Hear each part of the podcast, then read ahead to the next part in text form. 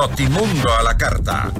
Información oportuna al instante mientras realiza sus actividades al mediodía.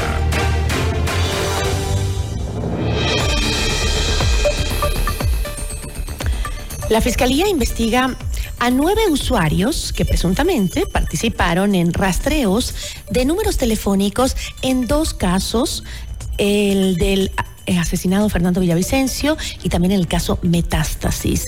¿Qué responsabilidad tendría el EQ 911 por este eh, supuesto mal uso de sus herramientas? La entrevista a la carta, en diálogo directo con los protagonistas de los hechos.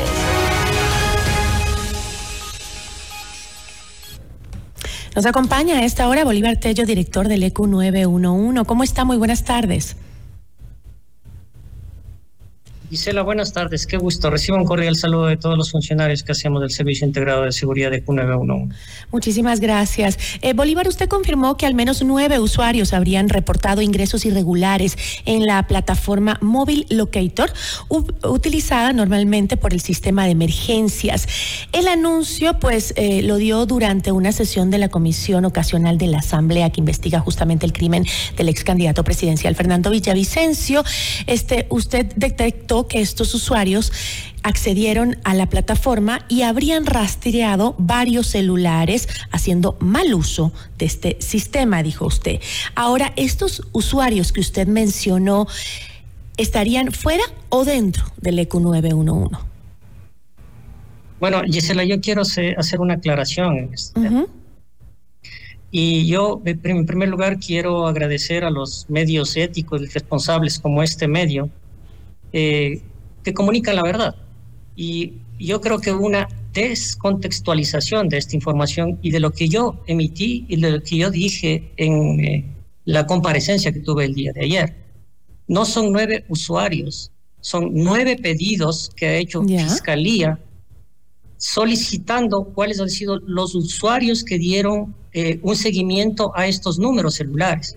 Yo no podría saber cuáles son em, estos nombres o qué personas o qué usuarios hicieron este seguimiento, ya que Fiscalía lo está, lo está investigando. Entonces, no son nueve usuarios, sino son nueve pedidos que Fiscalía, eh, hizo acerca de qué usuarios dieron seguimientos a determinados números telefónicos, no solo a un solo número telefónico, y estos pedidos han sido desde octubre del 2023 hasta la presente fecha. Ok, ahora esta eh, eh, móvil locator, que es, es una herramienta, está utilizándose eh, a través del EQ911, es decir, tiene solo acceso a través del servicio de, de ustedes, del EQ911, o acceso a través de otros sectores. No, mire, lo que quiero explicar es primero qué es la herramienta móvil Locator para que se entienda mejor eh, y poder responder eh, a, su, a su importante pregunta. Eh, Móvil Locator es una herramienta tecnológica o es un sistema informático eh, que rastrea las conexiones de los teléfonos celulares a través de sus números. Eh, Móvil Locator no rastrea nombres, esto hay que ser puntual en este tema, y lo que hace es utilizar la triangulación de las antenas de telefonía celular y los GPS que se encuentran en estos teléfonos. Y aquí, para poder explicar y responder a su pregunta, aquí nosotros en el ECU 911 tenemos dos roles, es decir, dos eh, tipos o perfiles de usuarios que utilizan esta herramienta. El primero es el rol de coordinación de emergencias, es decir, que hay funcionarios del ECU 911 y también despachadores de Policía Nacional o de Cuerpo de Bomberos o de Fuerzas Armadas los cuales ante una emergencia como un secuestro, un accidente de tránsito, una amenaza de bomba, realizan esta geolocalización o esta ubicación y están anclados a una ficha. Es decir, que eh, el evaluador lo que hace es em, eh, escribir lo que el alertante le está indicando y esto se, eh, se, se genera una ficha, un escrito e ingresa en la plataforma que inclusive está protegida por un eh, tema de custodia de la información. Ya. Y este es el un perfil. El otro perfil es el de procesos judiciales y solicitudes judiciales, que el disparador o el iniciador o el generador de este seguimiento rastreo es por orden de una autoridad competente, es decir, por un juez. un juez. Ya.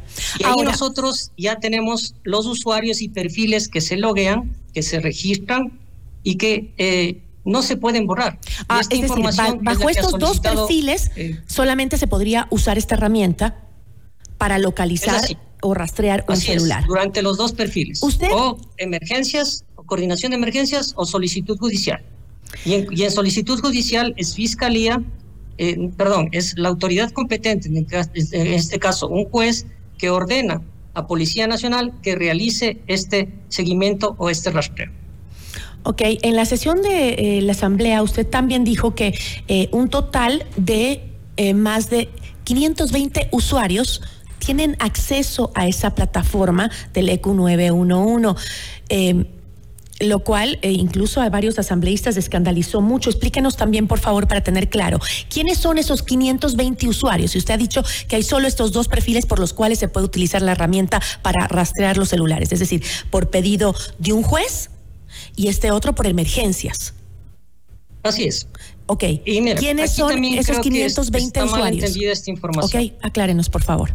Ya, son 529 usuarios, pero a nivel nacional. Recordemos que nosotros tenemos 17 centros y estos usuarios son cada turno, es decir, que no pueden trabajar estos usuarios las 24 horas. Y tenemos que dividir para los 17 centros y eh, para los cuatro turnos de servicio que realizan. Es decir, sería aproximadamente unos 10, 12 usuarios que realizan el uso de esta herramienta por turno.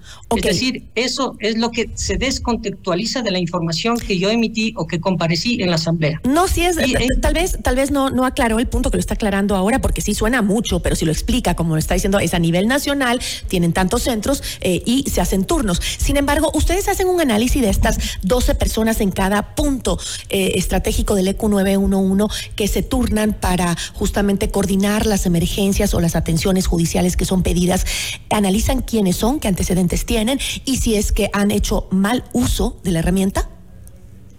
Por supuesto, Gisela, nosotros tenemos un procedimiento sobre esta, sobre esta herramienta.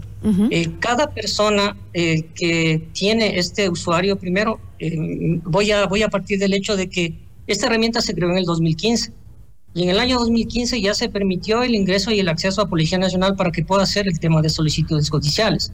Entonces, este tema del espionaje, yo en este sentido como responsable de, la institución y como responsable del de, el manejo y la gestión del Servicio Integrado de Seguridad IQ 911, también quiero aclarar que no se realiza un espionaje en este tema. a ver, ¿usted puede garantizar, usted nos puede garantizar la confiabilidad de estos 520 usuarios, sean muchos o pocos, de esta eh, herramienta nos puede garantizar que son confiables, que no están eh, abusando de su eh, de, la herramienta que tienen a su disposición para invadir la privacidad de las personas, de los ciudadanos, o incluso para darle a un sicario la ubicación de un candidato a la presidencia? Cada institución en estos dos roles es responsable de estos usuarios. Es decir, yo soy responsable de los funcionarios del Servicio Integrado de Seguridad ECO 911 que hace el seguimiento para la coordinación de emergencias. Y la institución que realiza las solicitudes judiciales es responsable de los usuarios que realizan eh, estos rastreos por parte o por disposición de la autoridad competente. Es decir, yo responsable, soy responsable de los funcionarios del ECO 911 y aquí sí hay que separar las cosas y la institución que le corresponde, en este caso Policía Nacional, es responsable de sus usuarios y de las personas que realizan estos seguimientos en esta institución. Entonces, lo que yo quiero decir y, resaltar, Gisela, es que en ningún momento, como dicen ciertos medios de comunicación digitales irresponsables, ninguna autoridad a mí me ha pedido que haga seguimientos a opositores de determinados gobiernos. Esto es absolutamente falso. Aquí no se hace eso. Eh, Gisela, y por eso yo agradezco este medio le, de comunicación le, pregunto, Bolívar, si es que usted eh, se puede garantizar, porque eh, no sé si en estos días, al menos, después de esta información que salió a la luz, que vendría estos seguimientos eh, desde el EQ 911 a ciertas personas por algunos internos de la cárcel, eh, algunos dicen que incluso por sicarios y demás, este, o políticos que quieren controlar a sus adversarios, no sé. Pero esto sale em, eh, después de una información que consternó al país del caso Metástasis, ¿no es cierto? Ahora, este, ¿se ha hecho después de eso una auditoría para saber cuántos de esos usuarios que están a cargo de esta herramienta significarían un riesgo potencial em, de vulnerabilidad del sistema? Sí, en ese sentido nosotros desde el año 2019 estamos implementando controles de esta herramienta. El control es un procedimiento que se denomina, que se denomina procedimiento de uso de la herramienta Mobile Locator. Eh, a partir de esa fecha se han realizado dos auditorías y yo antes de que, de que me comuniquen que tengo que ir a comparecer a la asamblea, estoy solicitando también ya una auditoría.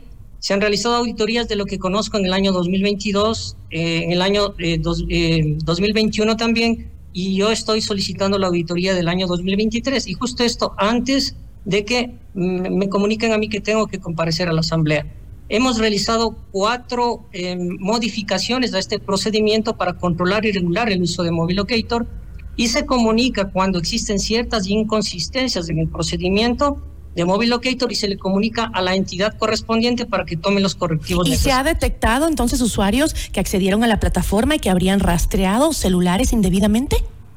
No, eso no, Gisela. Yo me estoy refiriendo al procedimiento. Y en el procedimiento se comunica a la institución y no quiere decir que esto eh, sea un, rastreo indebido a una persona, sino más bien fallas o eh, em, ciertas Pero usted dijo en la asamblea, que existen en el procedimiento. Usted eh, dijo que se había detectado que usuarios accedieron a la plataforma. no, no, no, entiendo si es que estos usuarios son hackeadores que entraron a la plataforma o son justamente quienes están a cargo del sistema. Entraron a la plataforma y habían rastreado varios celulares haciendo mal uso, no, dijo no, no entran a la plataforma. La, plataforma es sumamente segura, el sistema operativo del ECO 911 es seguro, en ningún momento fue hackeado y es por eso que Fiscalía solicita para que eh, hace nueve peticiones, no son nueve usuarios que, que, mm, que, realizaron estos rastreos en el caso Metástasis o en el caso que ellos estén investigando. Es por eso que yo no puedo determinar ni tampoco indicar a la comunidad ni tampoco indicar a la asamblea puesto que se encuentra esto en investigación previa. ¿Y, por qué a Fernando Villavicencio le estaban siguiendo eh, a través del celular? ¿Por qué eh, estaban utilizando esa plataforma supuestamente para seguirlo? ¿Bajo qué argumento? ¿Pidió algún juez eh, justamente que se le rastree a Fernando Villavicencio mientras era candidato? Eso es lo que se está investigando, Gisela, en este momento. Por eso existen las nueve peticiones por parte de Fiscalía para verificar qué usuarios hicieron esos seguimientos. La fortaleza de esta herramienta es que cada persona se loguea, tanto en la coordinación de emergencias como en eh, las situaciones judiciales. ¿Qué quiero decir que la persona se loguea? Quiero decir que la persona, primero, por requerimiento de la institución, de un correo institucional, que eso es el control que nosotros hemos indicado, porque antes del 2019 lo que hacían es únicamente tener un correo personal y solicitaban la autorización para poder ser usuarios de esta herramienta. Lo que nosotros hemos hecho en este momento, a partir de, las modificaciones que hemos hecho al, control de esta herramienta, es que sea un correo institucional y que la persona, y que sea una solicitud de la institución, que eh, para que pueda hacer este seguimiento y este rastreo. Es decir, usted le puede responder a la fiscalía exactamente quién fue el que mandó a eh, rastrear a Fernando Villavicencio. Como le digo, no es solo ese nombre, nosotros lo que verificamos son números, no verificamos nombres, pero si es que me piden a mí el usuario y qué, cuál fue el día, cuál fue la fecha, el minuto y el segundo en que utilizó esta herramienta y que hizo este seguimiento indebido, yo lo voy a indicar a Fiscalía. Y eso es lo que me está pidiendo. ¿Tiene un tiempo límite para presentar esa información? ¿Perdón? ¿Tiene un tiempo límite para presentar esa información? Claro, el tiempo límite que nos determina puede ser tres días, cinco días, seis días, lo que determine Fiscalía, y yo estoy cumpliendo estrictamente lo que Fiscalía me está disponiendo. Estos usuarios yo les estoy poniendo en, conocimiento de Fiscalía General del Estado y ellos, de acuerdo a la investigación previa y a la reserva de la investigación, pues en su momento ellos determinarán cuáles fueron los usuarios que hicieron mal uso de esta herramienta. Y recordemos que el usuario que hizo mal uso es eh, responsable civil y penalmente y también inclusive de una manera administrativa del mal uso que le dieron a esta herramienta.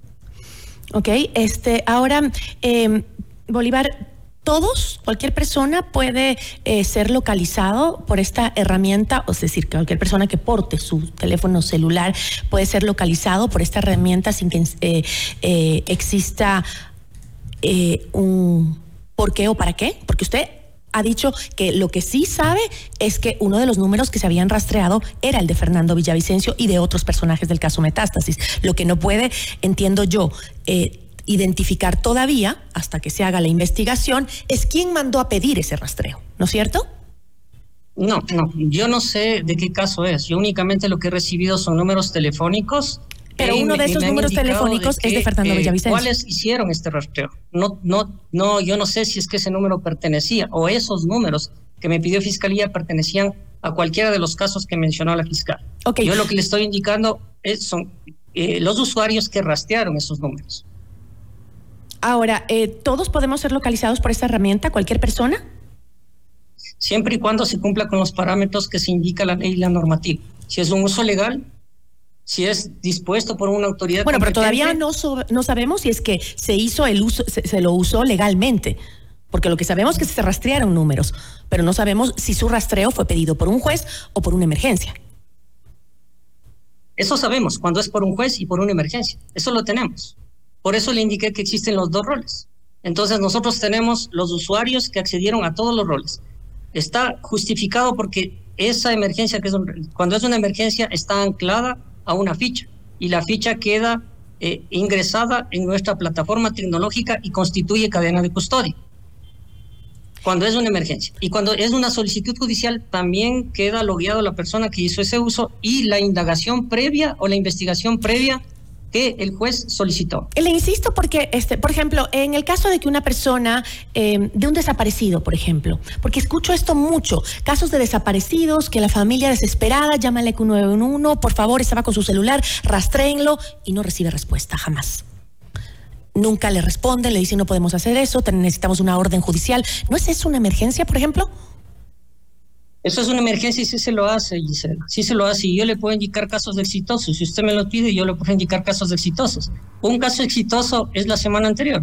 Recibimos una amenaza desde Tunguragua, de una amenaza de bomba, y se solicitó Policía Nacional y solicitó las la persona, inclusive nos entregó ese número telefónico del que había recibido la llamada, y pudimos eh, obtener la, geolocalización y la ubicación de esa persona, y esa persona fue puesta a órdenes de las autoridades competentes. ¿Puede también pedirse la, geolocalización de un celular en el caso de flagrancia, por ejemplo? Un caso de extorsión, otro tema que he oído muchísimo. Un caso de extorsión en donde eh, eh, me están extorsionando, yo hago la denuncia y en el momento que estoy haciendo la denuncia me llama el extorsionador y le digo al policía, señor policía, me estás llamando. Eso es flagrancia.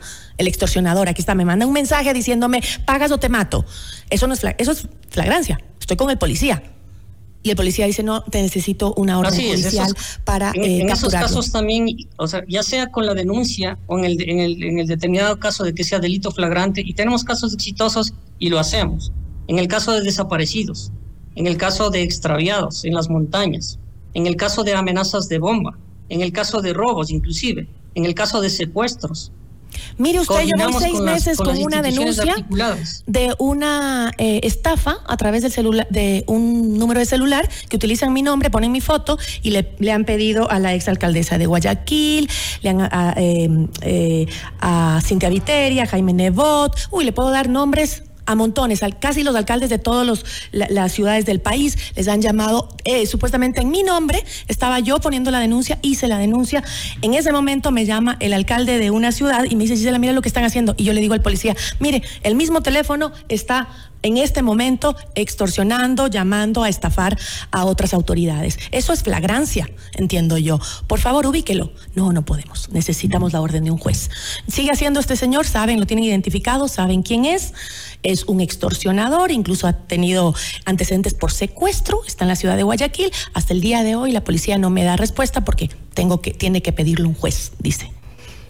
Entonces ahí es cuando uno no entiende cómo pueden pasar estas cosas, este, eh, este tipo eh, de cosas en donde dicen que este, se ha dado información de algunos personajes a los que se le rastreaba por parte de delincuentes y cuando un ciudadano pide ayuda porque la necesita, no se da. Usted dice hay casos exitosos, pero también hay el otro lado. Así que eh, creo que eh, valdría la pena que se le dé una explicación a la ciudadanía, porque casos de estos oigo todos los días, créame, Bolívar, todos los días de gente que dice mi hijo no aparece, no me dan respuesta o me acaban de robar, estoy denunciando y tengo dónde está el ladrón de mi teléfono, de mis, eh, de mi computadora, tengo yo y no lo pueden porque no tiene que esperar a la orden del juez. Piden el rastreo a través del ECU 911, no, tenemos que esperar la orden del juez.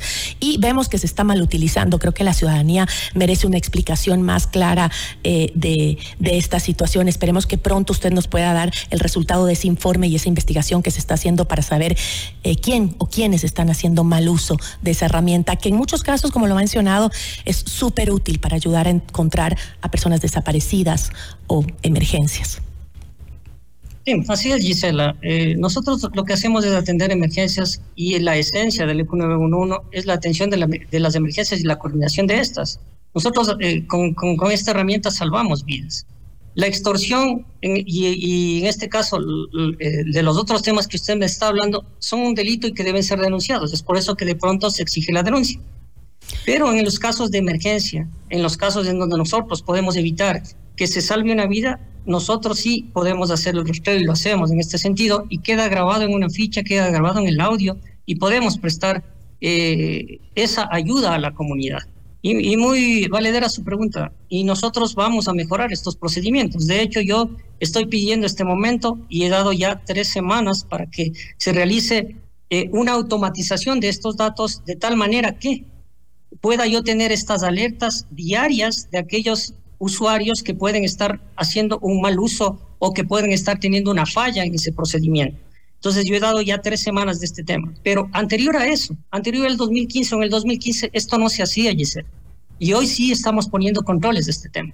Y quiero ser enfático en este, en este, en este tema también, igual que nosotros no estamos haciendo ningún seguimiento, como dicen ciertos medios de comunicación, ordenados por un determinado gobierno opositores. Eso no lo hacemos. De pronto en el 2015 sí, pero esta, esta vez no. Nosotros somos absolutamente transparentes. ¿Puede la ciudadanía confiar entonces en cómo se utilizan las herramientas en eh, el EQ 911? ¿Puede la ciudadanía confiar en que esta, esta, herramienta está siendo utilizada? Y este momento, desde que yo ingresé al EQ 911 como director, y también los directores anteriores, estoy seguro que hicieron todo lo posible para mantener el control de esta herramienta. Y yo estoy poniendo más controles para el buen uso de esta herramienta. Como le digo, ya llevamos cuatro eh, procedimientos que estoy modificando y quiero poner más controles a esta herramienta. Bueno, eh, espero, eh, Bolívar, que nos pueda visitar nuevamente para conversar respecto a cuáles son los resultados de todo lo que se está haciendo para evitar justamente el mal uso de estas herramientas que son muy útiles y que pueden, como usted dijo, salvar vidas. Muchísimas gracias. Gracias a usted, Gisela. Muy amable. Muchas gracias. Una buena tarde. Bolívar Tello, director del EQ 911. Notimundo a la carta. 60 minutos de noticias actualizadas. Conducción Gisela Bayona.